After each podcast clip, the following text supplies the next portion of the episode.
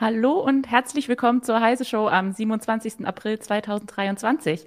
Äh, mein Name ist Anna Kalinowski und ich freue mich, dass ihr wieder mit dabei seid. Heute sind wir auch wieder, wie ihr seht, in der Standardbesetzung am Start. Hallo Malte, hallo, hallo Volker. Hallo Anna. Hallo Anna. Ähm, wir haben natürlich auch wieder drei spannende Tech-News für euch mit dabei, die wir heute diskutieren und einordnen.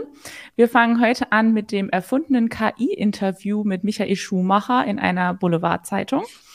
Ähm, dann besprechen wir, was es bedeutet, dass einige DHL-Packstationen künftig nur noch per App geöffnet werden können. Und dann reden wir noch über das verschobene Abi in NRW. Da gab es Probleme beim Download der Prüfungsaufgaben.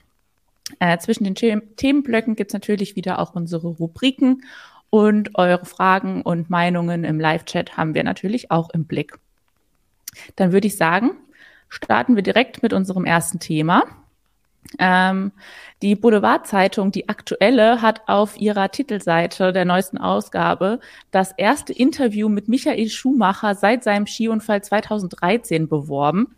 Unter der Schlagzeile stand klein, es klingt täuschend echt aber erst im Heft wird dann aufgelöst, dass das Interview von einer KI erstellt wurde, also erfunden ist. Jetzt wurden die, wurde die verantwortliche Chefredakteurin entlassen und die Familie Schumacher hat rechtliche Schritte gegen das Blatt eingeleitet. Äh, ist das ein Beispiel für die Gefahren, die KI mit sich bringt, oder ist das hier vielleicht doch eher ein Fall von menschlichem Versagen? Also ich persönlich würde ja sagen, das ist vor allem ein Fall von menschlichem Clickbait-Versuchen, weil äh, nichts anderes ist das ja, was da passiert ist. Ähm, quasi sowas, sowas aufzubauschen und dann äh, ganz scheinheilig als Feigenblatt dann zu schreiben, es klingt täuschend echt. Ähm, wer, also das ist schon, das schon wirklich sag ich mal, mit, mit, mit Ansage an der Stelle, meiner Ansicht nach gewesen.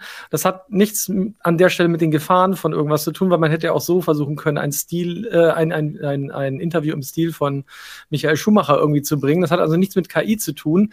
Die Gefahr ist natürlich durch KI, dass jetzt noch viel mehr so ein Quatsch entsteht, weil man ja, ne, ChatGPT und Co. ganz einfach sagen kann, sprich im Stile von oder schreibe im Stile von sowieso. Das kann man als tun. Oder man kann jetzt auch schon Stimmen klonen mit ganz wenig Material. All das geht wird halt viel, viel herausfordernder, sowas rauszufinden. Aber in dem Falle war es halt mit Ansage und ähm, diese Konsequenzen hätte, glaube ich, die Chefredakteurin durchaus ahnen können.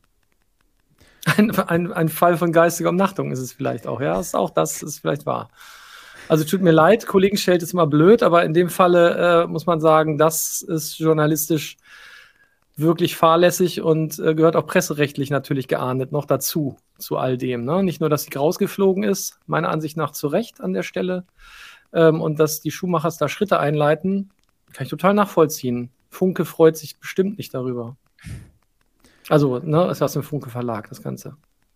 Naja, Kollegenschelte, ich meine, am Ende reißt ja so ein Vorgehen, wie wir das jetzt da erlebt haben, ja auch dann die gesamte Branche runter, weil am Ende das ja auch genau diese Verdachtsmomente nährt oder die Verschwörungstheorien, die einige entwickeln, die sie ja haben gegenüber Medien. Und das ist natürlich dann sehr, sehr unglücklich, dass dann da sowas passiert. Ja, das Thema KI, ich finde es ganz interessant, dass das so international als so tolles Beispiel gehandelt wird. Nach dem Motto, ah, schaut mal her, KI, jetzt endlich mal ein negatives Beispiel, hier kann man mal sehen, wie es geht. Und eigentlich sehe ich die KI da nur in der Rolle, dass sie vielleicht, ja, ein, also man hätte jetzt einen sehr talentierten Redakteur haben müssen, der eben jetzt auch den Stil eines Michael Schumacher perfekt in einem Gespräch imitieren kann, das jetzt rein erfunden ist. Da ist die KI natürlich so ein bisschen, senkt so ein bisschen die, die Hemmschwelle, beziehungsweise eben die, die Hürde, die man nehmen muss. Weil es ja schon bemerkenswert ist, wenn man einer Text-KI sagt, schreib mir mal was im Stile von XY, wie gut sie das kann, wenn denn die Person, und das ist ja bei Michael Schumacher gegeben, in der Vergangenheit häufig was geschrieben hat oder durch Interviews in Erscheinung getreten ist. Da gibt es ja sehr viel Trainingsmaterial, wo die KI dann eben dann erlernen konnte, diesen Stil, den so eine Person hat.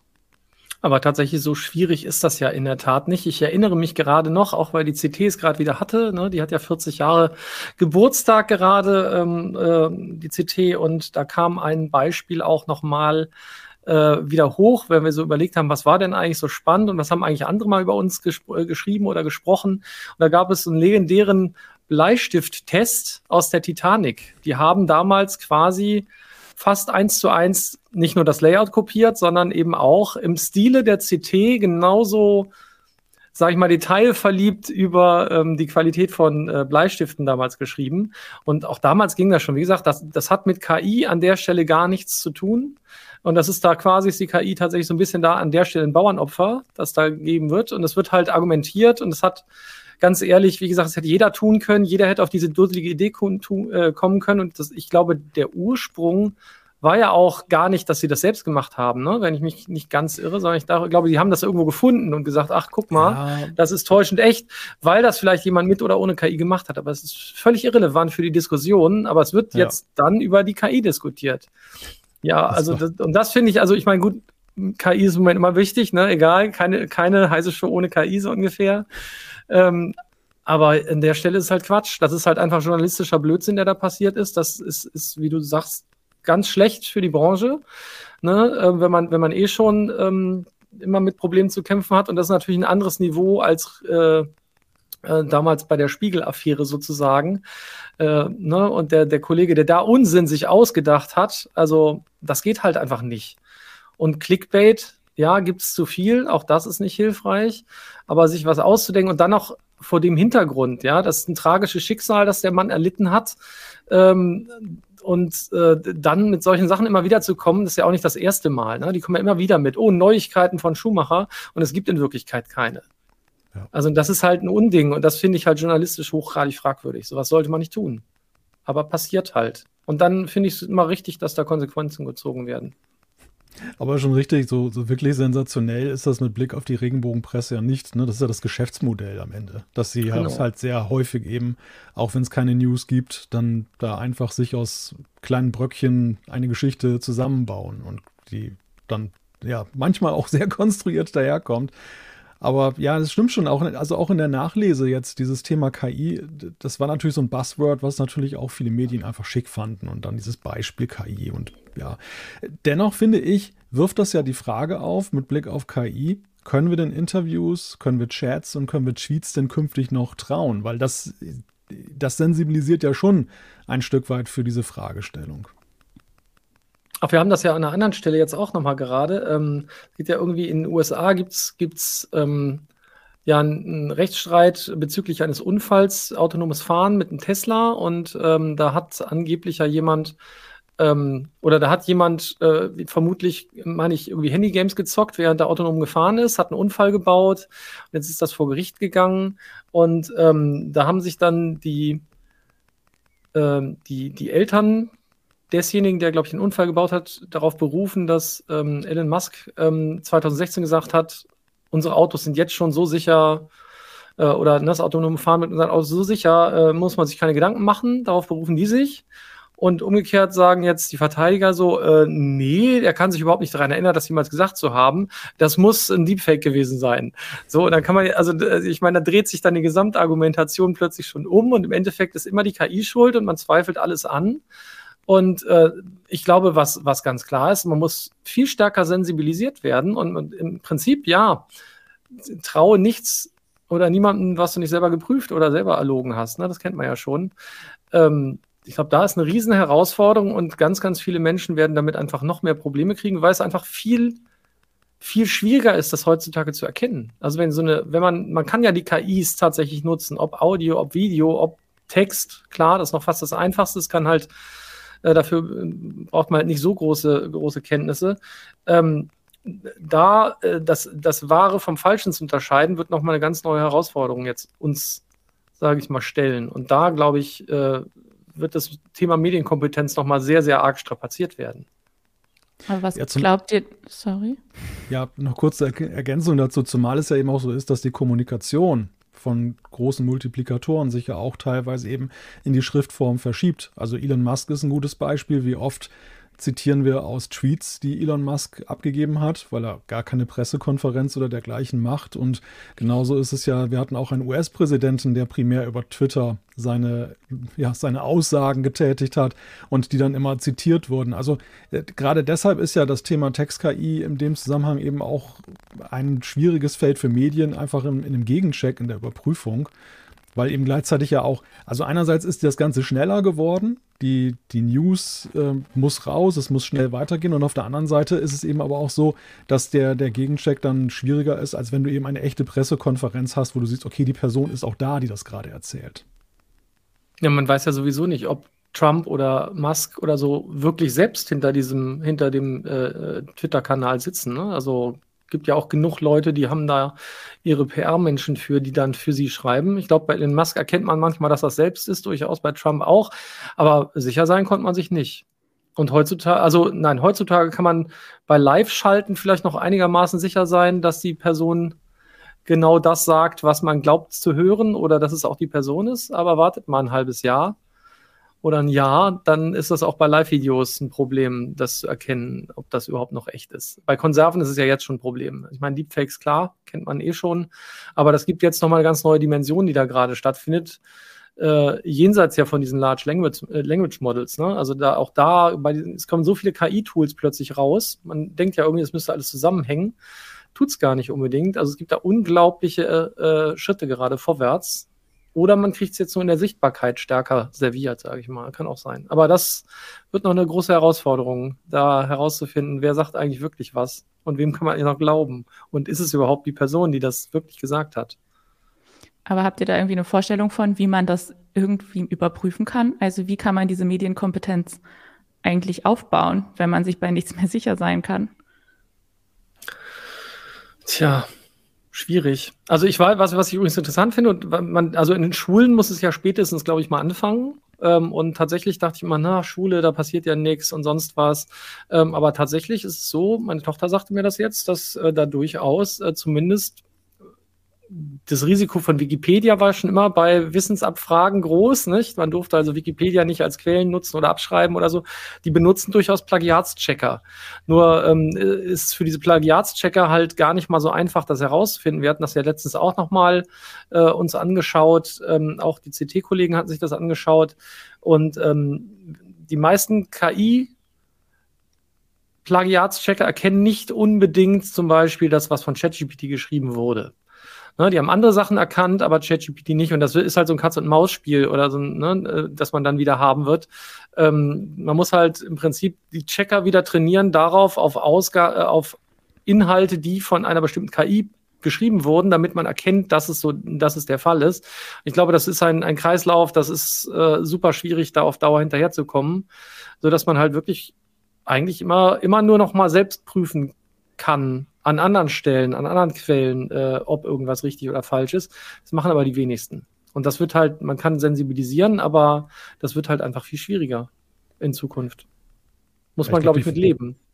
Ich glaube, die Frage muss man auch zweigleisig betrachten. Ne? Also das eine ist, was Volker gerade sagte, mit Blick auf die, auf die Leser, auf die Konsumenten, die ja eben auch mehr noch als vorher schauen müssen, welche Quellen sie heranziehen, um sich zum Beispiel zu informieren. Wir haben es ja auch schon vor dem Erfolg der Text-KIs gesehen, dass ja Unfug, der in sozialen Medien gepostet wird, dann eben weitergeleitet wird und viral geht und irgendwann glauben alle daran, weil gar keiner mehr weiß, wo der Ursprung dann da war und dann muss das mal aufgedröselt werden. Diese Gefahr steigt jetzt dann noch, weil eben durch die Text-KIs einfach diese, diese Statements, diese, diese Aussagen, diese Texte noch plausibler wirken, häufig. Bin übrigens auch gespannt, was das mit Spam-E-Mails macht. Also da auch da ist es ja so, wir, wir haben die Leute jetzt ja alle, alle, ja die ganzen Jahre darauf so ein bisschen eingeschworen, achtet auf diese Merkmale, wenn dann irgendwie von der, was weiß ich, der Deutschen Bank in gebrochenen Deutsch irgendwie da irgendeine E-Mail kommt und da tausend Rechtschreibfehler drin sind, könnte sein, dass das kein offizielles Schreiben ist, besser hinterfragen. Und künftig muss halt mehr auf Feinheiten auch geachtet werden. Da muss man tatsächlich vielleicht in den Header einer E-Mail reingehen und mal gucken, welchen Weg hat die genommen. Oder ist da eine merkwürdige Adresse hinterlegt? Und das ist natürlich, das ist das, was Volker sagt, die Medienkompetenz. Und da muss man im Grunde genommen in der Schule schon ansetzen. Äh, die muss da massiv steigen. Bei Journalisten ist es, glaube ich, noch schwieriger, die Frage, weil einerseits eben der, das Bedürfnis der Menschen da ist, eben die Nachrichten schnell zu haben. Sie wollen sie aber auch sehr gründlich recherchiert haben, das in Einklang miteinander zu bringen.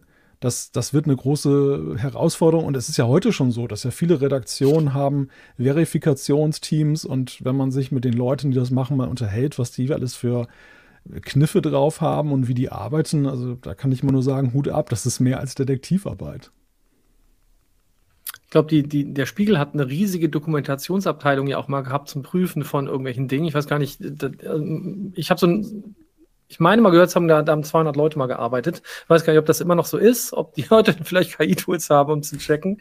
Aber das könnte vielleicht nach hinten losgehen. Nein, aber das, das ist, das wird halt immer schwieriger. Aber das ist ja auch eine, ein, ein Teil der Arbeit, der, äh, der uns ausmachen sollte. Also, dass bei uns geprüfte Informationen sind. Aber es wird halt immer schwieriger, eben genau das herauszufinden. In einer, in einem Zeitintervall, mit dem man es vorher vielleicht geschafft hat, schafft man es dann möglicherweise gar nicht mehr.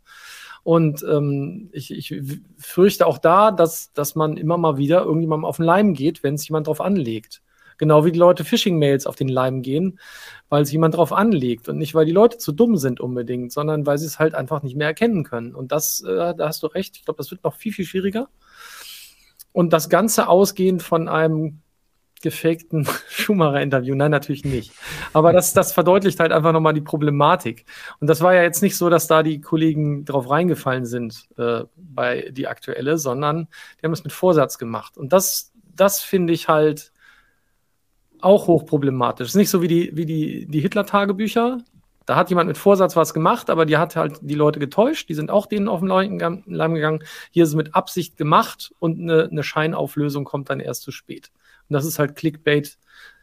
Und Clickbait sollte man nie, nie betreiben, meiner Ansicht nach. Und schon gar nicht in so einer Form. Das Was könnte da jetzt? Ich sage gar nicht und dann nicht in so einer Form. Äh, ich will damit sagen, natürlich soll eine Headline interessant sein, aber sie sollte immer das halten, was sie verspricht. Und wenn ein Schumacher-Interview draufsteht, sollte es auch drin sein. So. Was könnte da jetzt ähm, aus Presseratssicht noch auf die Leute zukommen, die da verantwortlich sind? Also die Chefredakteurin zum Beispiel. Kann, kannst du das einschätzen, Volker? Was da also ich gehe mal ziemlich sicher davon aus, es wird eine Rüge vom Presserat geben und es, ähm, eigentlich ähm, müsste man dann halt eine Richtigstellung drucken, äh, typischerweise auf dem Cover. Äh, müsste man das dann typischerweise auch machen. Ähm, äh, aber das, dazu braucht es halt jemanden, also das, das, wird eher nicht, nicht über die, also die Rüge wird es vom Presserat geben und im schlimmsten Fall müssen sie halt auf dem Cover, wenn äh, die Schuhmacher sich durchsetzen und davon gehe ich aus, müssen sie eine Richtigstellung auf dem Cover drucken. Aber das dann gegen die, das, da hin. gegen die Zeitung quasi und nicht gegen, gegen die, die okay.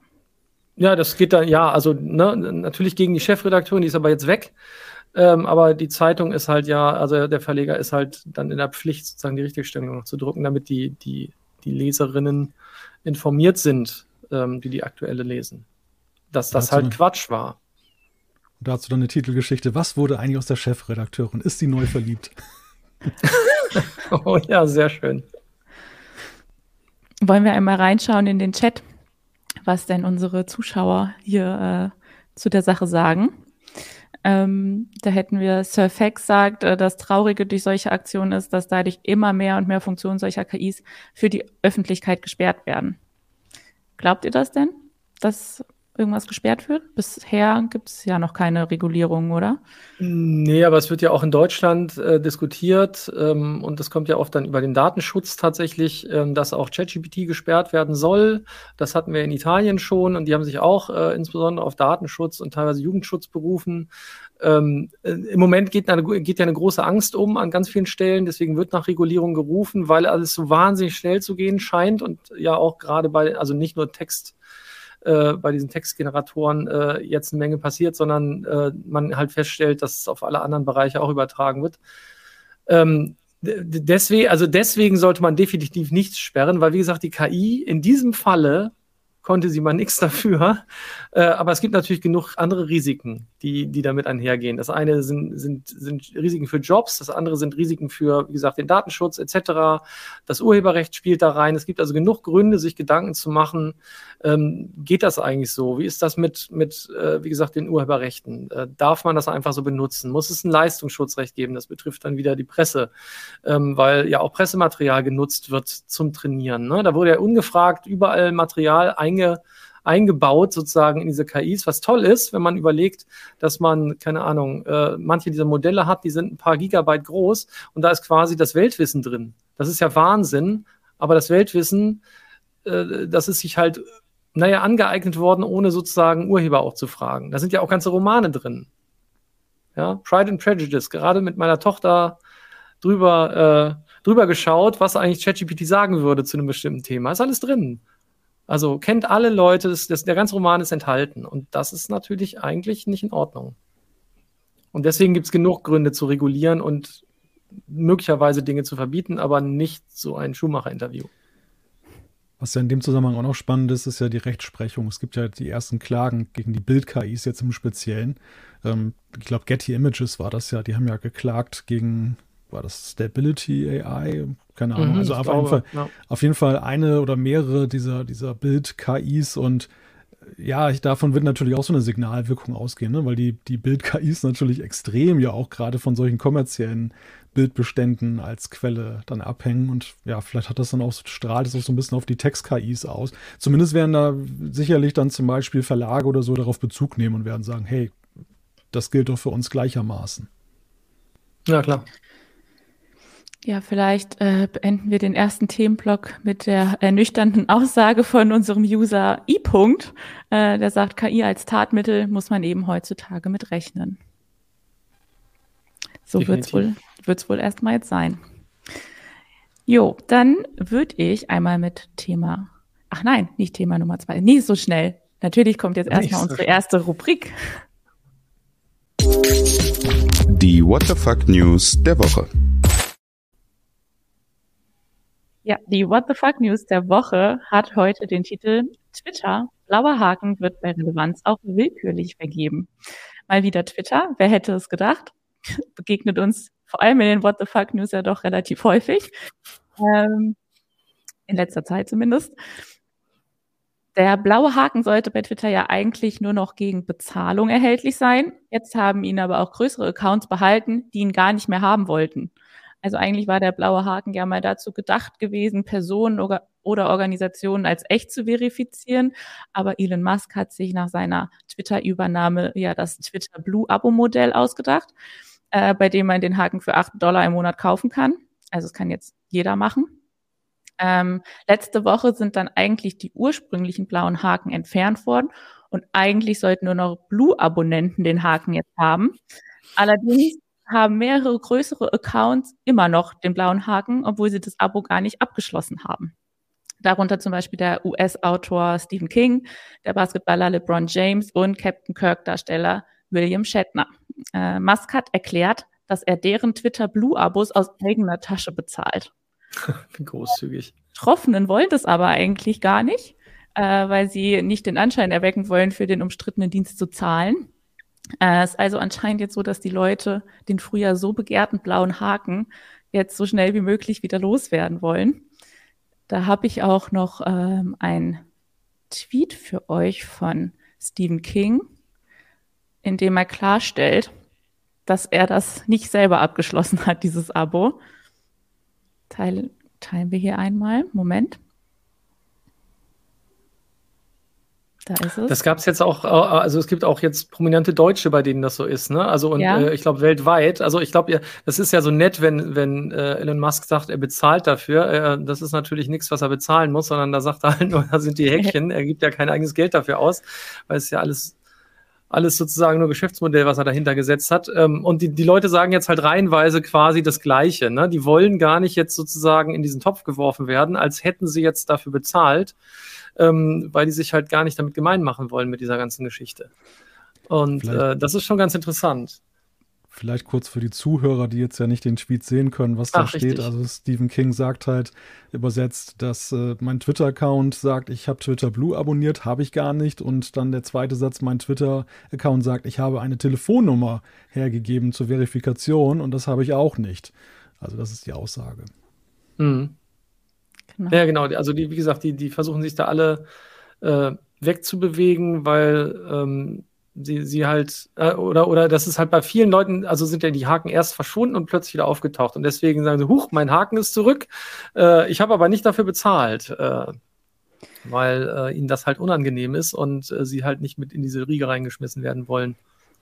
Ja, mal wieder eine ganz skurrile Sache, die hier seit der Übernahme von Musk bei Twitter passiert. Äh, da habe ich auch noch einen kleinen Einschub quasi, äh, weil es gerade auch noch die Vermutung gibt, oder ich würde sagen, es ist schon fast bestätigt, äh, dass Elon Musk einen Zweit-Account bei Twitter hat, auf dem er vorgibt, ein zweijähriges Kind zu sein. Und mit diesem Account ähm, postet er teils obszöne Dinge ähm, auf dem Profilbild von diesem Account. Moment, das habe ich hier auch noch. Also zumindest hier mit diesem, äh, mit diesem Post hat er das selber quasi verraten, weil er hier mit einem anderen Profilbild eingeloggt war und die Leute haben natürlich dann rausgefunden, was für ein Account das ist und äh, haben dann halt hier rausgefunden, was der dann teilweise äh, kommentiert. Ähm, ja, da ist wohl der, sein kleiner Sohn drauf zu sehen auf diesem Profilbild. Ja, ist ein bisschen irritierend, würde ich sagen. Oder Ach was ja. sagt ihr dazu? Ach, ich weiß nicht. Fällt mir nichts so ein. Also gibt natürlich viele Leute, die mehrere Accounts haben, aber. Ja, aber dass er da so tut, als ob er ein Zweijähriger ist, der komische Kommentare abgibt. Zumal Zweijähriger kein Twitter haben dürften. Aber hey, vielleicht sollte er dann sich selber melden. So eine merkwürdige Art von Humor halt, ne? Also ich habe ja. immer das Gefühl, er zieht sein eigenes Unternehmen und sein eigenes Netzwerk so ein bisschen durch den Kakao und wundert sich an anderer Stelle dann, dass es nicht ernst genommen wird. Also dass die Leute zum Beispiel auch jetzt nach der Entwertung des Verifikationshakens jetzt kein Interesse mehr haben, den, den zu haben. Also ich glaube, wer Twitter Blue abonniert, so was ich gehört habe, das sind zumeist, ist zumeist die Motivation, dass man diese, diese anderen Funktionen haben möchte. Also dass man zum Beispiel Tweets noch ändern kann und so, also ganz nützliche Dinge, die da ja durchaus angeboten werden, aber eben gerade nicht mehr diesen Haken, weil der ja völlig wertlos ist, weil ja fast jeder Account sich dann den dann besorgen kann. Ja. Also schon Demnächst etwas merkwürdig. Demnächst kann man für zwei Dollar mehr im Monat wahrscheinlich den Haken wieder abschalten, wenn man ihn hat. genau, Plus Edition. Tja, ja, also mit, mit Twitter wird's äh, nicht langweilig im Moment. Ähm, ich befürchte, dass wir da vielleicht das ein oder andere Mal noch mal eine What the Fuck News der Woche zu haben werden. Aber jetzt machen wir mit was Seriöserem weiter und zwar mit unserem zweiten Thema. Äh, da geht es darum, dass ältere DHL-Packstationen umgebaut werden sollen. Äh, die lassen sich dann nur noch per App öffnen. Bisher ging das auch per Display, Scanner und Eingabefeld.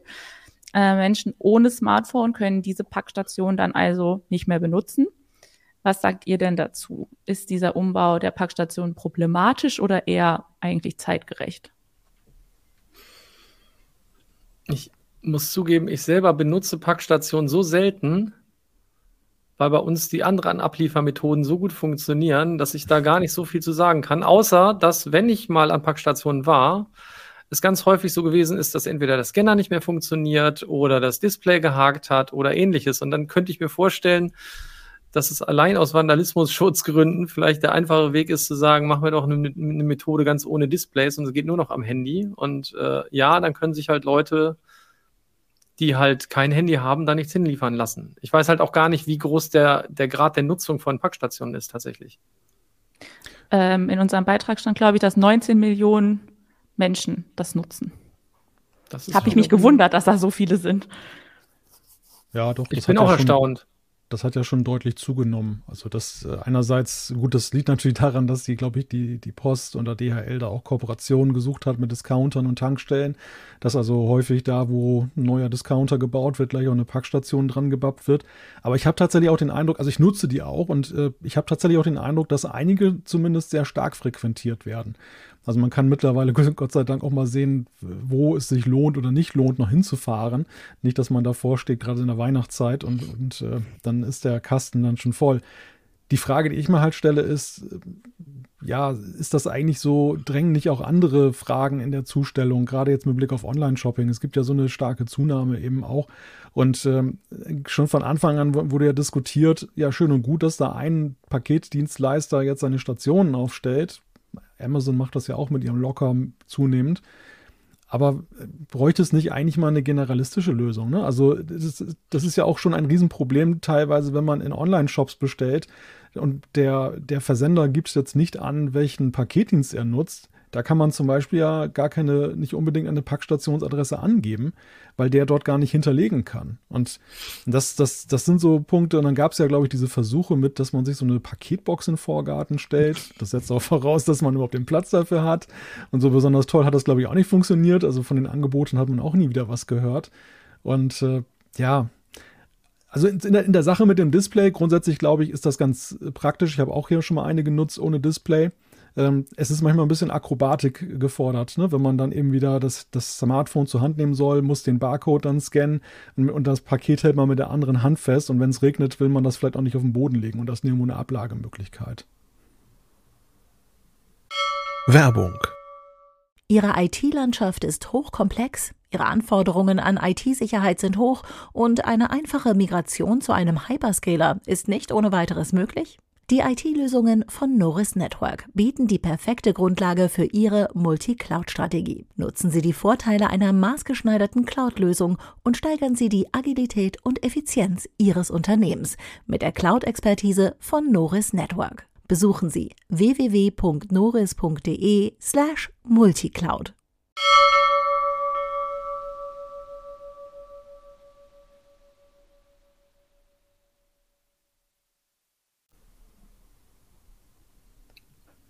Ja, Packstation. Das Packstation. Ich habe noch nie eine Packstation genutzt, deshalb kann ich da gar nichts weiter zu beitragen, leider.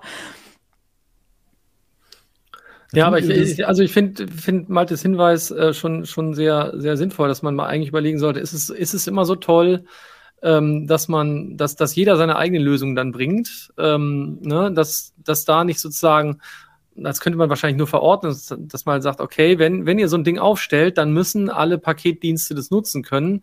Aber was sind, was bedeutet das im Hintergrund? Dann bräuchte man irgendwie erstmal eine, ne, sozusagen eine Management-Software, die, auf die dann alle zugreifen können, etc. pp. Deswegen wollen die das ja auch eigentlich immer in ihrer Eigenregie haben. Andererseits werden dann überall so komische Briefkästen hingebaut, was auch irgendwie vielleicht nicht förderlich ist.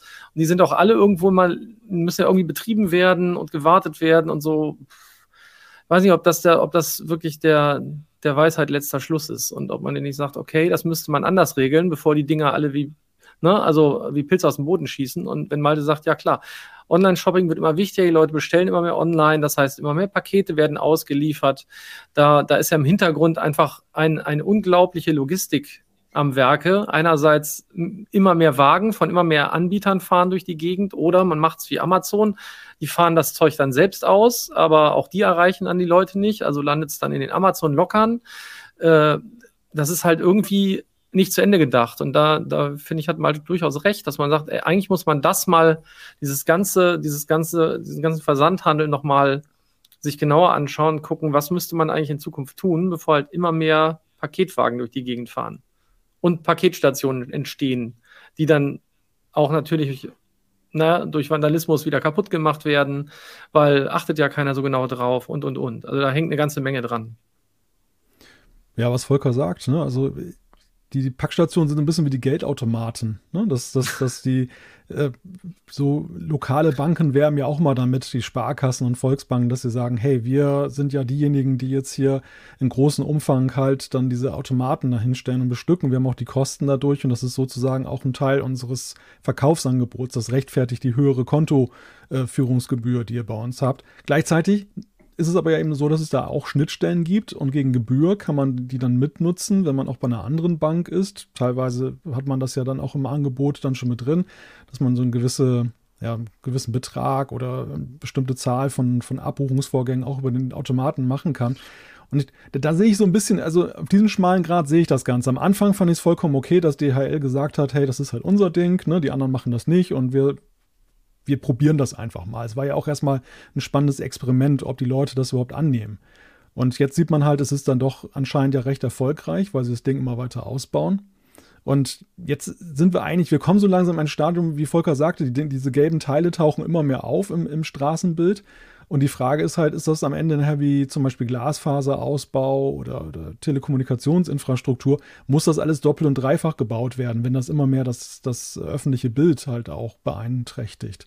Oder ist dann halt nicht, ja, ich, natürlich muss, muss dann der, derjenige, der es bereitstellt, auch kompensiert werden dafür, dass er das betreibt. Aber das könnte Regulierung ja zum Beispiel dann machen. Aber meint ihr echt, ist das die Lösung, dass mehr von den Dingern aufgestellt werden? Naja, es also, scheint ja auf jeden Fall der Trend zu sein, dass mehr aufgestellt werden. Aber und, man kann ähm, ja nicht die ganze Landschaft mit diesen Packstationen zupflastern. Naja, wir können auch die ganze Landschaft mit, mit Windrädern zupflastern. Die haben aber wenigstens noch einen sinnvollen Nutzen ja, an der Stelle. Also genau. ich meine, einen sinnvolleren Nutzen, weil sie uns bei der Energiekrise helfen können. Aber ähm, ja, überall Packstationen, klar. Das heißt ja, die Leute sind immer weniger zu Hause antreffbar, weil früher konnte man das ja da abgeben, aber es ist halt nicht mehr so klassisch. Ne? Klassische Rollenverteilungen sind nicht mehr da. Klassisch, dass die Leute zu Hause sind, höchstens, weil sie jetzt feststellen, oh, Homeoffice ist toll. Ähm, das könnte dem natürlich wieder entgegenwirken. Aber ähm, die Leute sind halt nicht erreichbar oder wollen flexibel sein. Ne? Die geben ja, die meisten geben ja auch an, ich möchte das bitte dann abholen und ich möchte nicht zu Hause sitzen müssen, um zu warten, dass mein Paket ankommt. Ähm, und insofern, ähm, ja, wird es das, glaube ich, schon geben. Und dann vielleicht ist eine Regulierung da irgendwie sinnvoll. Ähm, und ich glaube nicht, dass, äh, ne, als, als Malte eben die, die Geldautomaten erwähnt, dachte ich schon, naja gut, da ist ja der Trend gerade, sie werden immer mehr abgebaut, weil sie alle weggesprengt werden, aber das soll keine Aufforderung sein. Ne? Ähm, weil das ist ja tatsächlich so. Die sind ja schon längst über das, über das Ziel hinaus, zu sagen, okay, wir bauen immer mehr dahin. Ähm, und jetzt fangen sie an, immer mehr abzubauen. Aber ich glaube, bei, bei, bei den Packstationen sind wir noch auf dem Weg, dahin noch mehr aufzubauen. Ja, ich glaube, glaub, DHL hat auch geplant, irgendwie von 11.500 Stationen, die es im Moment gibt, auf 15.000 bis Ende des Jahres aufzustocken. Ja, und das nur bis Ende des Jahres. Gut, beim Geld ist es ja auch die Digitalisierung ne, der Zahlung und das, das droht natürlich bei, bei den, bei den Gütern, Paketen wir, nicht. Nee. das wird dann nicht so sein. Aber gut, ich meine, die Frage, wer findet die gut?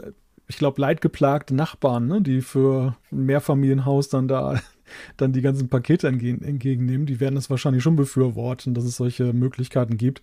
Am Ende wird es aber ja trotzdem immer noch so sein, es werden ja nie alle für die Packstationen zu gewinnen sein weil die Leute einfach auch gar keinen Bock haben, teilweise hinter ihrem Paket herzurennen. Da ist es natürlich mal komfortabler, dass man es dann entweder Ablageort oder Nachbar oder ja, Mülltonne hinterlegen lassen, wie das auch bei manchen dann so läuft, keine Ahnung. Was mich an eine Anekdote erinnert. Wir sind in Urlaub gefahren. Ich habe ein Handy bestellt. Es sollte eigentlich am Tag vorher kommen, ist es nicht. Es war über Amazon tatsächlich bestellt. Ähm, und die sind dann so nett und schicken einem übers Konto auch ein Beweisfoto, dass es abgeliefert wurde. Am Tag drauf habe ich also dieses Beweisfoto gekriegt und das war ein Foto, da lehnte das Telefon an unsere Haustür und die, äh, die Fußmatte war ein bisschen da drüber gelegt. Da dachte ich so, super, wenn wir in zwei Wochen wiederkommen, wird das bestimmt noch genauso da liegen. da dachte ich auch so ganz großartig. Ähm, also das ist dann äh, manchmal auch nicht so die richtige Methode. Dann wäre vielleicht eine Packstation doch besser gewesen.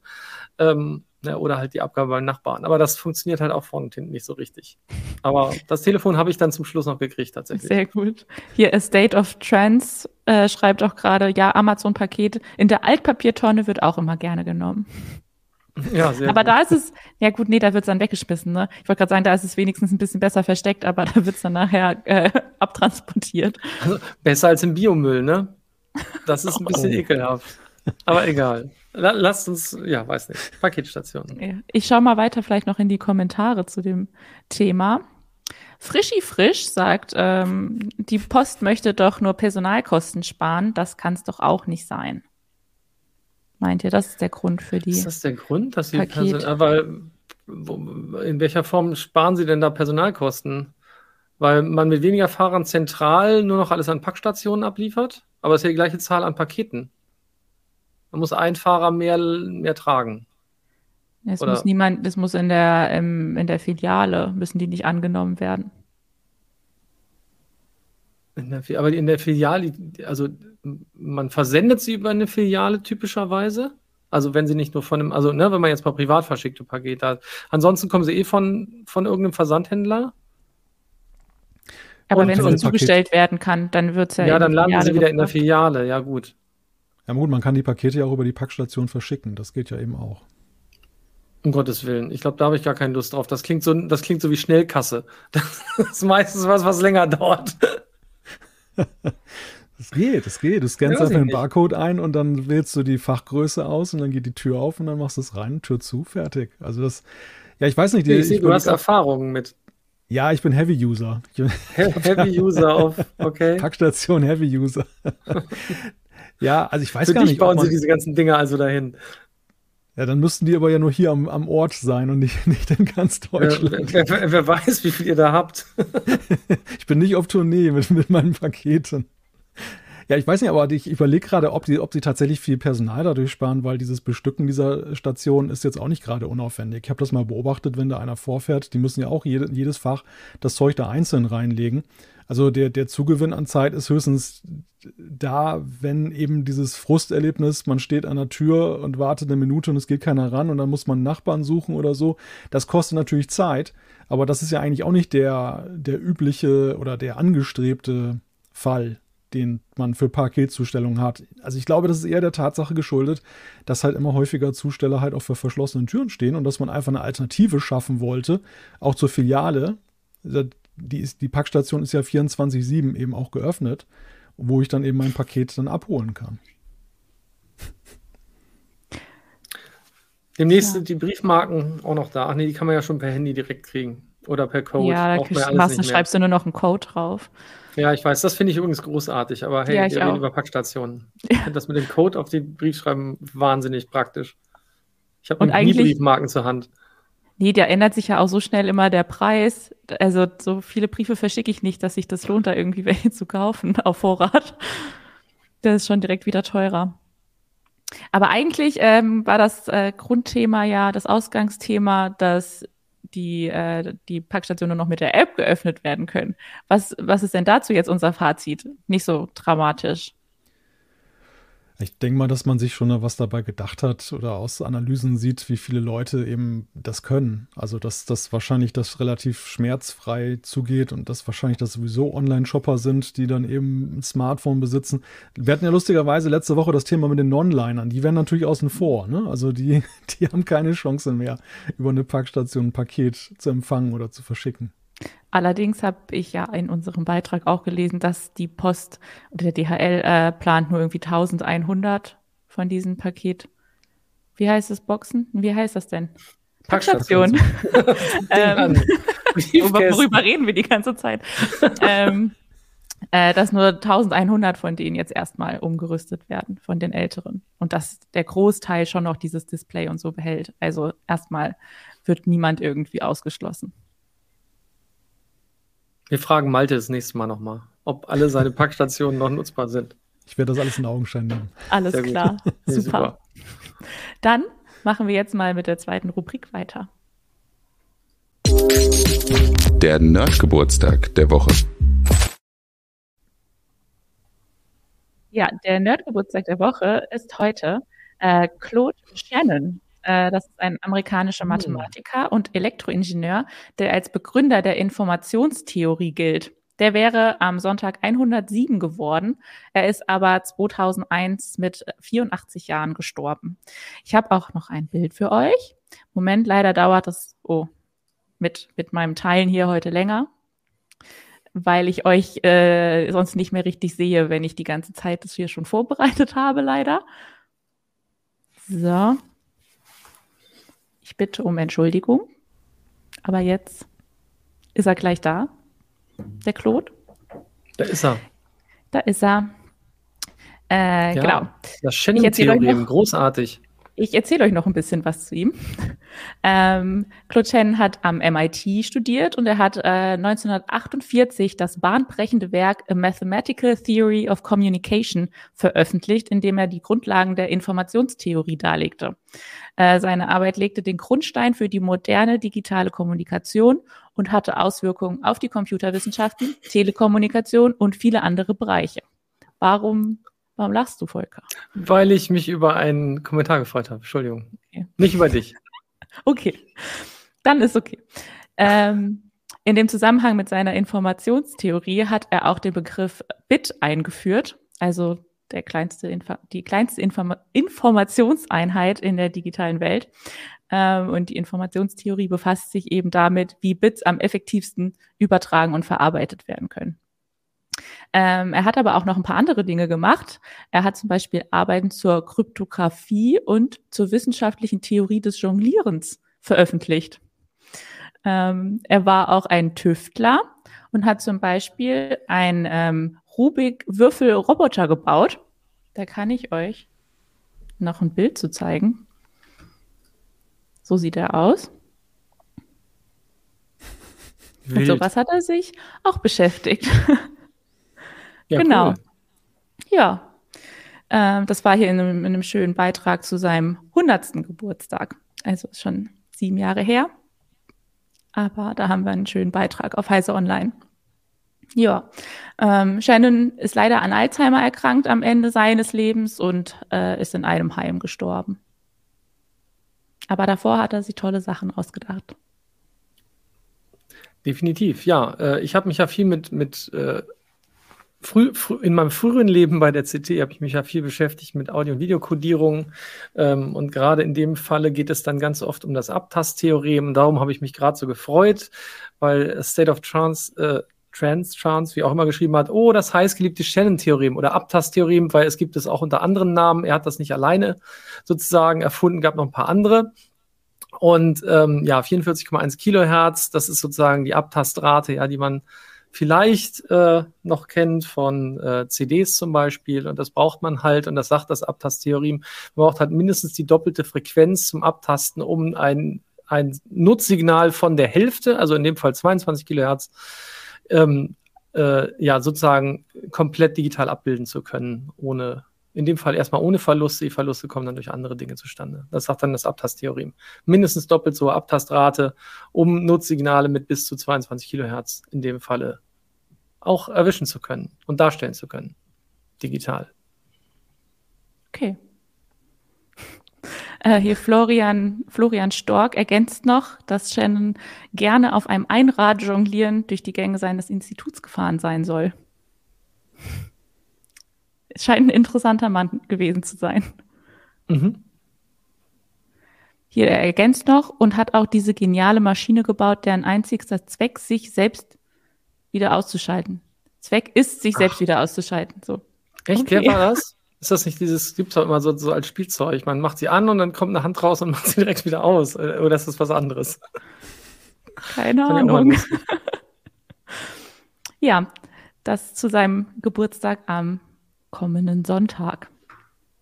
So ist es. Äh, dann gehen wir jetzt aber weiter zu unserem Thema 3. Ähm, in NRW mussten letzte Woche Mittwoch die für den Tag angesetzten schriftlichen Abi-Prüfungen um zwei Tage verschoben werden, weil es Probleme beim Download der Prüfungsaufgaben gab. Schuld sollen überlastete Server gewesen sein. Wie kann denn bitte sowas passieren? Ja, vor allem äh, war ja nicht das erste Abitur, ne? Also Zentral, ich meine, klar, also erstmal, warum kann das überhaupt passieren? Weil man Zentralabitur macht. Das heißt, am Zentral, beim Zentralabitur werden zur gleichen Zeit in ganz vielen Schulen die gleichen Arbeiten geschrieben, die man zur Verfügung stellen muss. Und das tut man typischerweise halt kurz vorher. Und damit keiner irgendwie schummeln kann, damit nichts passieren kann und so weiter. Machen sie das halt. Und in diesem Fall hat es halt nicht funktioniert. Offenbar. Was ich ziemlich deprimierend finde, weil ich glaube, das ist für die Abiturientinnen und Abiturienten fürchterlich. Die sind eh super nervös und dann geht sowas auch noch schief und dann wird das verschoben um zwei oder drei Tage. Finde ich äh, wirklich hochgradig peinlich. Und wenn man jetzt noch mitkriegt, was im Nachhinein noch alles passiert ist oder was da alles schiefgegangen ist, dann ist das eigentlich, also das ist ein absolutes Armutszeugnis, was uns da ausgestellt wird, wo man sagen muss, hallo, das kann es doch wirklich nicht wahr sein. Also was da teilweise diskutiert wurde, Exe-Dateien, die man ausführen muss, äh, Dinge, die beim Hochladen schon runtergeladen werden und äh, da sind die Server dann nicht für ausgelastet, äh, ausgerichtet. Und überhaupt eine Serverdimensionierung, es ist, ist ja nicht so, dass die Zahl der Schulen oder die Zahl der Abiturientinnen äh, explosionsartig nach oben geht von einem Jahr aufs andere. Wie kann man denn die Server falsch dimensionieren? Also das sind Dinge, die man sich fragen muss, da fasst man sich wirklich nur an den Kopf. Und sagen, wie, wie kann man so versagen? Aber es ist ja schön, dass es passiert ist, weil ähm, man lernt ja nur daraus, wenn man versagt. Und insofern, also da gibt es jetzt eine Menge daraus zu lernen, wie man es hoffentlich im nächsten Jahr anders macht. Abgesehen, dass sein, auch Sicherheitslücken dabei waren. Ne? Also das, da kam jetzt gestern kamen ja auch noch Sachen nach, wo man sich auch denkt, so meine Güte, dann liegen da auch noch, noch Daten ähm, und Klarnamen etc. Also mehr, mehr Versagen kann man kaum. Aber wie kann man denn Tut überhaupt so versagen, nachdem jetzt im Lockdown alles eigentlich, man dachte, mehr digitalisiert wurde an den Schulen? Das scheint ja nicht so richtig funktioniert zu haben. Das war ja so die Hoffnung, ne? dass, dass es da irgendwie diese Auswirkungen gibt, also dieses Learning ja auch, weil Volker gerade sagte, durch Fehler lernt man und man hat ja eben gesehen damals mit dieser ganzen Homeschooling-Geschichte und generell der Frage, wie digital sind unsere Schulen, wie digital ist das Bildungswesen, gab es ja auch viele Learnings, um es mal positiv zu umschreiben. Aber gut, dann ist vielleicht zwischen dem Abitur, dem Zentralabitur und der der Homeschooling-Situation kein direkter Zusammenhang, weil das ja nicht zu Hause geschrieben wird. Das ist ja nun tatsächlich eine in der Schule und äh, stattfindende Veranstaltung und das, das ist, nicht die, ist nicht die gleiche Infrastruktur, die da genutzt wird. Dennoch zeigt sich ja an diesem Beispiel in sehr eklatanter Weise, was für Defizite da sind. Und das hat ja eben auch wohl sehr viel damit zu tun, augenscheinlich, dass einfach da Dienstleister am Werke sind und diejenigen, die die Dienstleister beauftragen, nicht die Digitalkompetenz haben, eben einzuschätzen, ob die Leistung denn adäquat abgeliefert wurde. Und da wurde viel mit Behelf gearbeitet, da wurde auch viel unstrukturiert wohl teilweise gearbeitet. Das, sind zumindest, das ist zumindest der Eindruck, der in der Öffentlichkeit entsteht, der jetzt ja auch noch in der Prüfung weiter ist. Ja, und das ist, das ist natürlich wieder so, ja, so ein Schlag in die Magengrube, ne? wenn man dann denkt, dass, dass das Bildungssystem unseres Landes und, und äh, das ist in diesem Zustand und da sollen die jungen Menschen, wir sprachen von über Medienkompetenz, da, da, soll das dann da weitergegeben werden. Hurra! Die kriegen nicht mal einen Download-Server vernünftig aufgesetzt. Und es passt halt nicht so viel zusammen. Ne? Auf der einen Seite geht es darum, Plagiatschecks gegen KIs zu machen. Auf der anderen Seite geht es darum, äh, wie kriege ich eigentlich Abi-Stoff äh, zur richtigen Zeit dahin oder oh, stelle fest, ich muss nur ganz kurz vorher was austauschen. Gut, kann man immer sagen, hat man einen Fehler gemacht. Andererseits, die fallen ja nicht, also ist ja nicht so, dass so, so eine Abi-Klausur vom Himmel fällt und ersten Tag vorher irgendwie fertig sein muss. Ähm, und das sind halt nun Dinge, da, da hängen halt, in dem Fall sind, glaube ich, 70.000 ähm, Schülerinnen und Schüler, glaube ich, betroffen gewesen. Das waren ja alles vor allem die naturwissenschaftlichen Abiturprüfungen. 30.000 70.000 70 so. Abiturienten sind es insgesamt in NRW so, okay. und 30.000 waren jetzt am Mittwoch betroffen. Genau, also so, genau, so war es.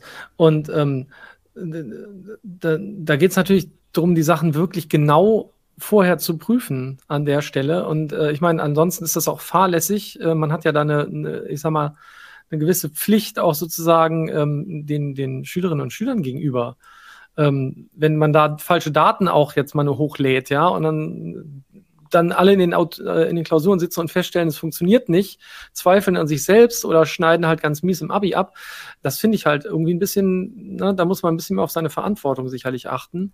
Naja, und dann gut, dann kam halt eins zum anderen. Und ja, jetzt wird das mal komplett auseinandergenommen und seziert. Da, da tun mir auch Leute, die vielleicht nichts dafür können oder nur zum Teil schuld sind, daran tun mir auch ein bisschen leid.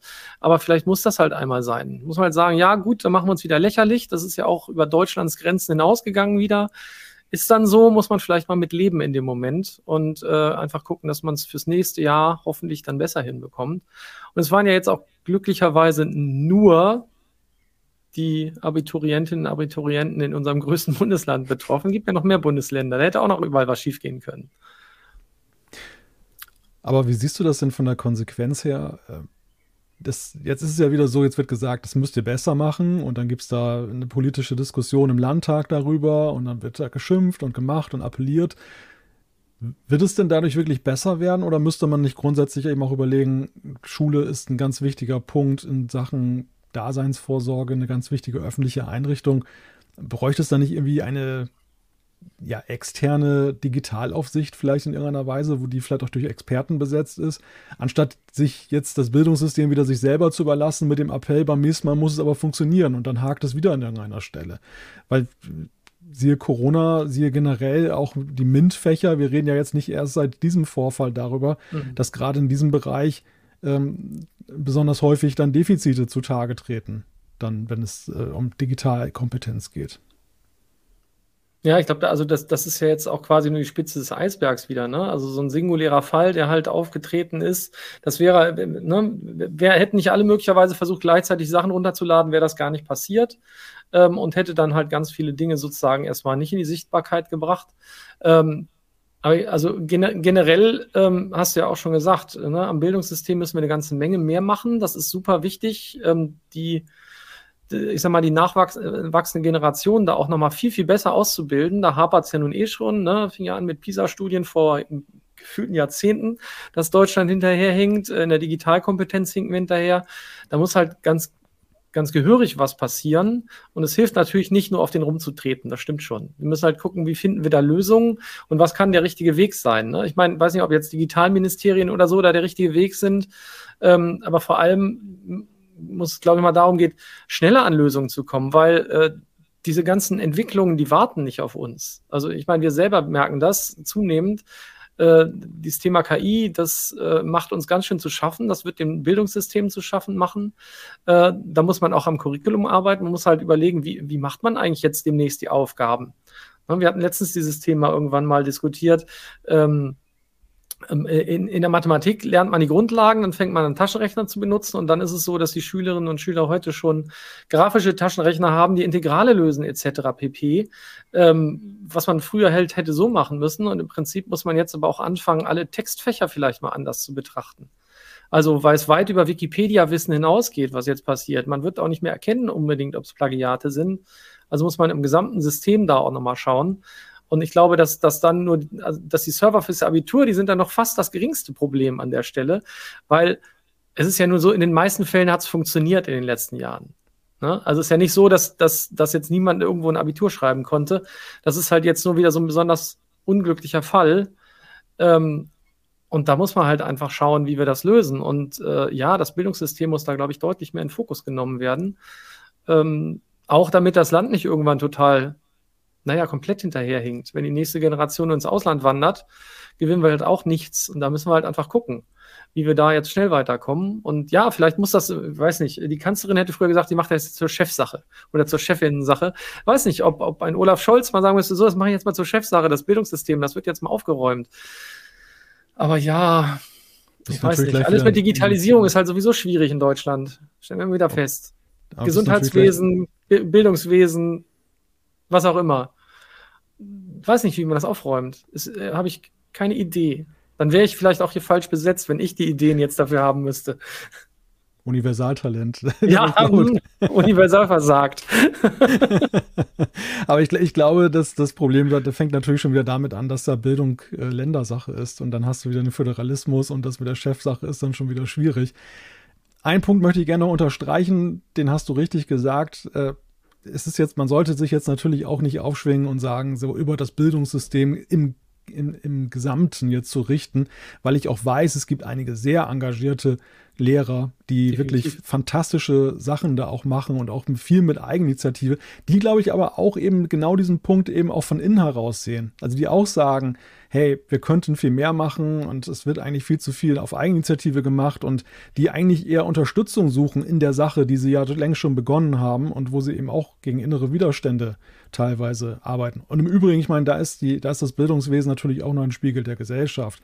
Äh, da gibt es genauso Demografie, da gibt es genauso eben auch das, was in, selbst in der freien Wirtschaft ja auch da ist, dass es dann eben auch Vorbehalte gibt gegen Veränderungen und haben wir immer so gemacht und ach, wie schön ist das Analoge und so weiter.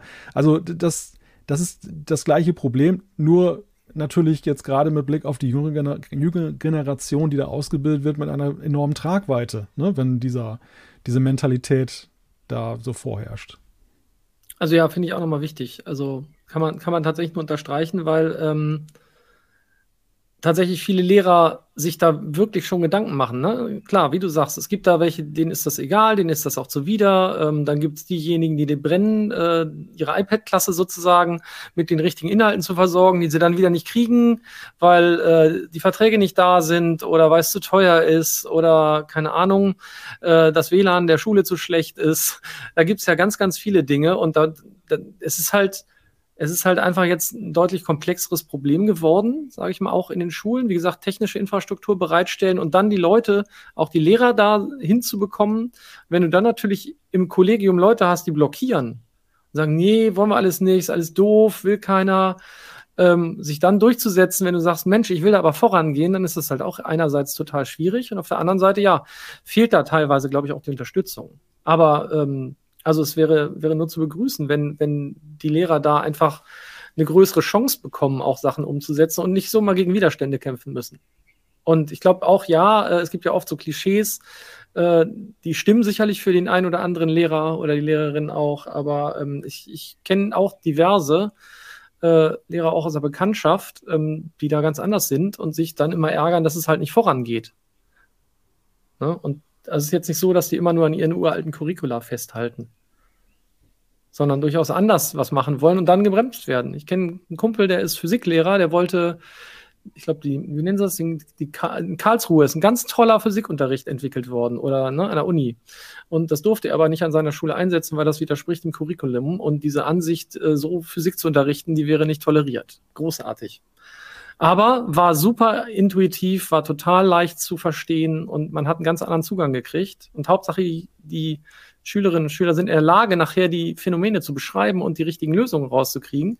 Wie man da hinkommt, ist ja eigentlich fast egal. Also ist jetzt ein bisschen übertrieben, aber warum darf man nicht mal neue Ansätze verfolgen? Dann ist es halt vielleicht nicht mehr mit den Zentralabitur, ah, kommen wir, kriegen wir die Kurve zurück, vielleicht nicht mehr mit den, mit den Aufgabenstellungen, wie sie im Zentralabitur gefordert sind, oder den Lösungen, wie sie da zu machen sind und erwartet werden, äh, kann man nicht mehr so einfach korrigieren, vielleicht, wer weiß. Naja, dann muss man vielleicht das Zentralabitur mal überdenken. Ob das denn so sinnvoll ist. Ja, ja, dann haben wir wieder das Ländergefälle. Haben wir, glaube ich, immer noch, ne? Aber das war ja eigentlich einer der Hauptgründe, weswegen man das eingeführt hat. Ja, ähm, ja. solange ich Zentralabitur in NRW habe und anderes in Bayern, hilft mir das auch nicht weiter. das stimmt. Das stimmt.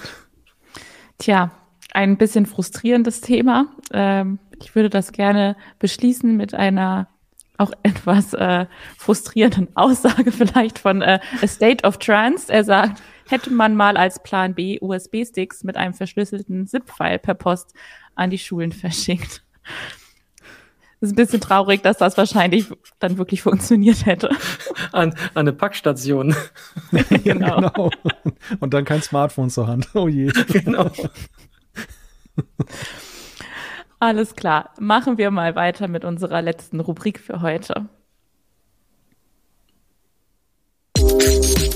Die Quizfragen der Woche. Genau, jetzt geht's weiter mit dem Quiz. Und letztens wurden wir ja kritisiert, dass wir hier in der Heise Show immer das Heise Online-Quiz aus der letzten Woche recyceln. Und deshalb habe ich heute zu verkünden, dass ich meine redaktionsinternen Beziehungen habe spielen lassen. Und euch eine Preview auf drei Fragen aus dem Quiz von morgen präsentieren kann. Oh mein Gott, wir sind unserer Zeit voraus. Krass. Wahnsinn, oder? Das heißt aber, es wird noch schwieriger. Ich hatte ja manchmal Hintergrundwissen. Das ist jetzt nicht da. Das wird Mist. heute sowieso, glaube ich, schwierig, weil es schon ein bisschen sehr nerdig ist.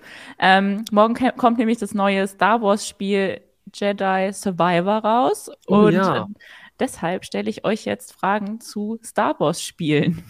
Mhm. nächste, Woche, nächste Woche ist übrigens ähm, ähm, May the 4th. Der, genau, der 4. Mai. May the 4th be with you. Uh, with you. Verdammt, kommt mir ganz durcheinander. Genau, aber wir fangen jetzt schon mal an. Mhm. Und zwar mit der ersten Frage. Was stimmt denn hier? Star Wars Knights of the Old Re äh, Republic erzählt die Geschichte von Meister Yoda, spielt etwa 4000 Jahre vor den Star Wars-Filmen erschien zuerst für PlayStation 2 oder brachte erstmals den Orden der Sith auf den Bildschirm. Habt ihr irgendeine Ahnung? wie hieß das noch? Old Republic. Mhm. Äh. Also das erste Mal die Sith auf den Bildschirm. Ich meine, äh, Darth Vader war schon bei den Sith. Insofern, der war ja wahrscheinlich vorher, gab es schon vorher Spiele. Oh, Meister Yoda? Nee, ich glaube nicht. Ich, ich, kann mich nur vage, vage, vage an das Spiel erinnern. Ich glaube, es ist echt halt alt, ne? Also, ich, ich persönlich würde auf zweitens tippen. PlayStation 2. ist ja ewig her. Ich, ich tippe auf, okay, also ich tipp auf, ich tippe auf Antwort 2. Okay. Malte, möchtest du Malte, auch noch einen Tipp abgeben? Ich habe ja von Star Wars überhaupt gar keine Ahnung, deshalb kann ich mich da eigentlich nur völlig in die Nesseln setzen. äh, ich ziehe den Publikumsjoker und würde jetzt mal auf die 4 gehen, da die jetzt noch nicht genannt wurde.